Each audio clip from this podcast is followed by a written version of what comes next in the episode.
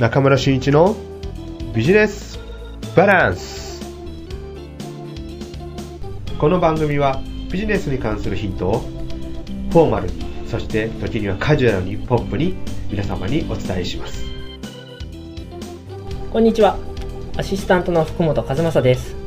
今日の中村真一のビジネスバランスえー、僕新米起業家の福本和正が、えー、ビジネスに関するさまざまな、えー、疑問質問を中村真一塾長に聞いてみようという、えー、やる気塾の、えー、コーナーとなっております。はいそれでは今日も塾長をお呼びしたいと思います、えー、塾長よろしくお願いします。はいよろしくお願いします。はい、えー、もう何回目になりますかね このコーナーも。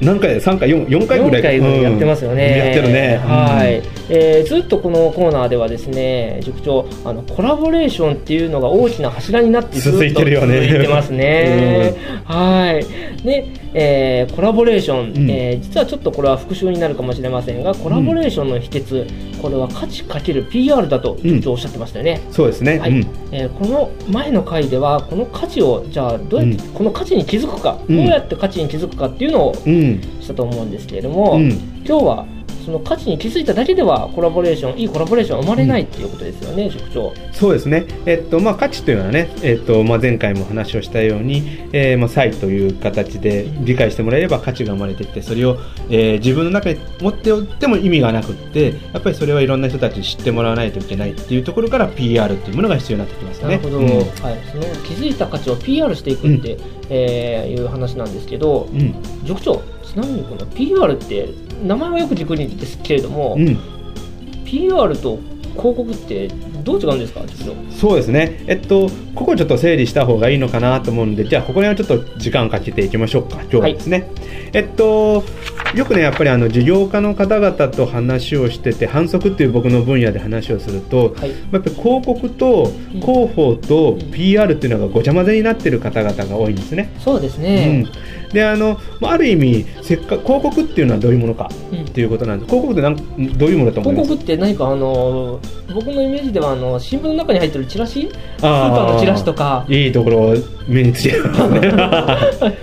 うん。あのまあ、そうなんですよね、で広告っていうのは要はお金を払って枠を買ったり、うん、まあ、配布してもらうっていうような、まあ、そういったね配布物のあの制度を利用してお金を払って入れていくという告知していくっていう方法なんですよね。はい、でそれはある意味、えっと、いつでもお金さえ払えばうん、あの広告って出せれるし、はい、えー、っとまあ、どちらかというとお客様に対して、えー、買う動機を起こさせるものになってきますよね。あなるほど、うん、で、えー、っと広報 PR っていうのは、うん。まず一つはねあのパブリックリレーションズっていうふうに、えー、PR って言いますけど、はい、これは、まあ、自分が、えー、どんなにこうえー、情報を取り扱ってもらおうと思ってもまあ難しい。これはどういうことかというと通常パブリックリレーションズっていうのは自分がやるっていうよりもそれををあの新聞であったりテレビであったりラジオがあの取り上げてくれて第三者が自分がやってることを話をしてくれっていうのがパブリックリレーション、はい、はい、で広告はある意味あの自分が勝手に情報を出せれるので、うん、えーお客さんとの人間関係っていうのは意外と薄いんですよね。買ってもらったら終わりっていうところで終わってしまうと、はい、PR の場合は第三者が、えー、僕がやってることを理解をしてくれた方々がその解釈で第三者が情報を発信してくれるので、うん、第三者が発信していることを聞いた方々っていうのはすごく信頼性があって動くわけですね。そうですね、うん、でそこが大きな違いですね。なるほど、はい、えー、第三者的な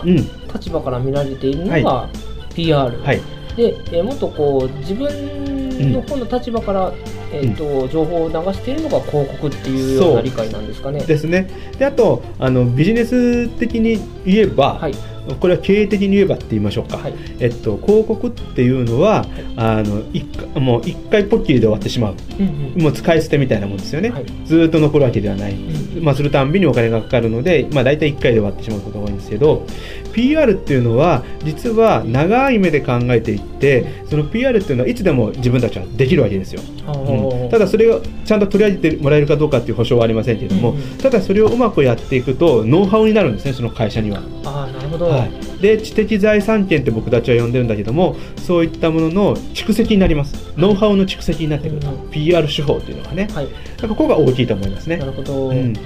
ノウハウの蓄積ってね、うん、これ自体が会社の財産みたいになりますね。すね。うん、はい、なんか PR っていう部分をあのマスターしてもらいたいなと会社としてはですね、うん、と思うんですよ。で、はい、ここもねちょっとまた掘り下げていくと、うん、じゃあ誰が PR したらいいのかってそうですね、うん。はい、であの例えば小さなね一人とか僕みたいな一人の会社であれば、うん、やっぱり広報 PR も自分がやらないといけないっていうわけですね、でも自分がやるから自分のことを伝えたいと思うから非常にいいあの PR もできるわけですよ練習さえすれば、うん、で、えっと、ちょっと大きな規模になってきて、はい。例えば従業員5人以上ぐらいの会社になって30未満かな、はい、それぐらいの規模になってくると、えー、じゃあ誰がやるのってなってきて、はい、結構ね小さい規模で言うとそこで広告のあのあ広報 PR の部署を設けるのも手なんだけども、そこに入る人がやっぱり会社自分の会社とか商品を好きな人でないと、ね、PR ってできないんですよ。そうですよね、うん。はい、だから小さな会社の場合はやっぱり経営者がするべきだと僕は思いますね。うん、それが100人とか大きな会社になってくると、はい、やっぱりねこう社長さんとすればもっとすることが出てくるので、うん、えー、広報室とかね作って、はい、でそこで、えー、鍛え上げられた広報マンが、うん、あの PR を兼ねたあの仕事をやっていくという、うん、なっていくのが理想的ではありますね。うん、なるほど。そうですね、えー、はい。ねえー、じゃあこのコラボレーションの秘訣、えー、うん、価値かける PR、うん、で、えー、じゃあ自分の価値をこれからどう、えー、うまく、えー、PR をしていくか、うん、えー、結局その PR がその信頼関係、新広告との信頼度の度合いが違うというようなお話ですけどね。はいで、えー、その自分が持っている価値がどれだけ、うん、えーと、PR で信頼度を勝ち取るかっていうところなんですか、うん、そうですね、えっと、やっぱり PR っていうのは、えっと、先ほどのような客観第三者が自分のことを話をしてくれるっていう部分ともう一つやっぱり自分がアピールするっていう部分もあると思うんですね。2つ要素があると思います。なるほどで、えー、そういったものをあのうまく組み合わせてあの行っていくのが一つ重要なんですけどもじゃあ結果的にどうなったら、えー、この PR ってうまくいったんでしょうっていうふうに、えーと、結果論を求めたとしたら、はい、これは一体どうなったらいいと思います？どうなったらいいか、うん、えっと PR がですか、うん、PR をした結果、はい、こんなねえっ、と結果が出たんだなってなったら PR した成果だよねって。えっと周りにファンができるとか？そこなんです。そこ。そうなんですファンを作っていくってところなんですよ PR って。絆を作っていくってことですね。絆を作っていく、うん、いわゆるそれは、えー、企業で言えば、はい、一つは、えーと、社員さんとの絆作り。それは会社側が会社はこうだよっていう PR をしていけば、うん、ちゃんと社員さんとの絆ができる、はい、で今度は今度はそれを対企業側にする。とすると、はい、パートナーとして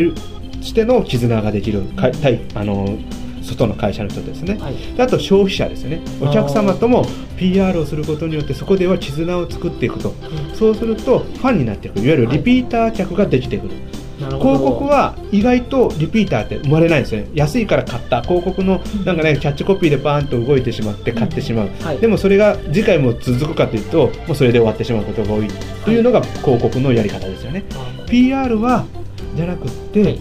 あのそれでちょっと時間はかかっていくけれども、うん、そういった消費者の人たちとの絆作りをしていくから、うん、また次も利用してもらう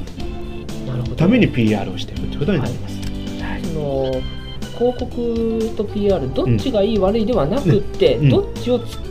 どのタイミングで使うかっていうことが重要なんですか、そうですね、えっとね、広報とあの広告と PR、これはね、やっぱり組み合わせだと思うんですよ。で、それこそね、ビジネスバランス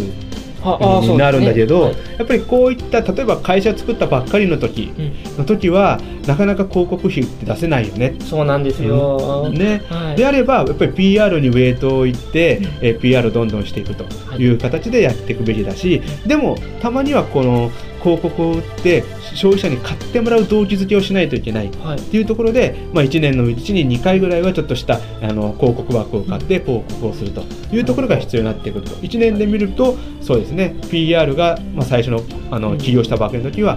7割8割、はい、で2割3割が広告という位置づけでやっていこうっていうのがあるかもしれないですね。はい、うん。今日は塾長はですね。広告と PR の違いっていうのにがもうテーマになって、うん、えっ、ー、と終わりそうな感じですね。そうですよね。あとね、多分ね、これね、あの二人の掛け合いもやってるけども、あのこのまたあのビジネスバランスという僕が一人で話す部分でも、はい、多分この広告 PR 広報という部分は話すことが多いと思います。うん、っていうのも実はね、はい、あのじあのこの2年間ある研究をしてて、はい、ちょっと秘密なんですけどね、あのちゃんと存続できてる起業したばっかりの会社でも存続している会社とか、えっと、あと経営者でもちょっと上場を狙ってるような会社とか、結構こう長く続いてるうまくいってるところっていうのは、やっぱり何がうまいかって PR がうまいんですよ。へー、うん、なるほど。でそのやっぱり PR っていうのがねキーなのでっていうことで、僕には PR 戦略っていうことで、はい、いろんなセミナーで入れて話をしてるんですけども、うん、だからこの、えー、ビジネスバランスでも PR 戦略っていうのは結構ねとあのいろんなところでかいつまんで話をしてます。それぐらいやっぱり PR って重要だと思うんですよ。はい、はい。局長この PR 戦略とこの今の PR のお話って、うん、実はこれ企業だけじゃないですよね、ないですね、うん、今ちょっとピンときたのはあの自己 PR もやっぱりそういうことなのかなと思って、うん、これから就職活動をね今から始めていく大学4年生だったりとかにもですね、うん、えー、ここはしっかり考えてもらいたいところなんですかね。そうですね。あと先ほどちょっと前のね、えっと、会の時にもコラボネットワークっていうのをやってるよって、ね、覚えてる、覚えてる。やってるややったよね。それはね、はい、えっとそのアクティブラーニングの羽根さんっていうのと一緒にやってるんですけども、うん、羽根さんが今やあの自己ピーっていうね、はい、あの大学生向けの就活のあのプロジェクトを起こされてて、うん、で僕もそこで時々手伝ったり見に行ったりするんですけど、はい、まあ、そこがまさしく学生の自己 PR の場なんですよね。練習する。うん、だから今山口大学ではやってるので、あのぜひともね自己 P っていうのを見たら学生さん行ったらいいと思うしこれを聞かれて、えー、親御さんがおられたら山口に住んでるねとか山田に行ってる学生さんもしくはねそこで山大生だけじゃなくって、山口県内の学生もしくは近郊の学生でも、あの自己 P ってで参加できるの行ったらいいと思いますし、あと全国で、えー今いろいろなところでスタートしていってるので、うん、参加したらいいかもしれないですね。なるほど、わ、うん、かりました。はい、今日は、えー、やる気塾ですね、うん、えー、広告と PR の違いということで、うん、えー、塾長に答えていただきました。塾長、はい、今日もありがとうございました。ありがとうございました。じゃあまた、えー、次回またこの流れをやりましょうか。はい、うん、よろしくお願いいたします。お願いします。この度 Facebook ページでビジネスバランス研究所を開設しました。このビジネスバランス研究所は、ポッドキャストで配信している中村真一のビジネスバランスに連動した形で運営していきます。番組では紹介できなかったことや、ゲストとして招きした方の紹介をより詳しく、そして商品や会社の PR なんかをさせていただこうというふうに思っております。ぜひともこのビジネスバランス研究所のページにアクセスしていただきまして、感想、そしていいねを押してもらえれば本当に幸せます。このビジネスバランス研究所は検索サイトでビジネスバランス研究所と検索していただければ表示で表示されると思いますので、ぜひともアクセスしていただければと思います。それではよろしくお願いします。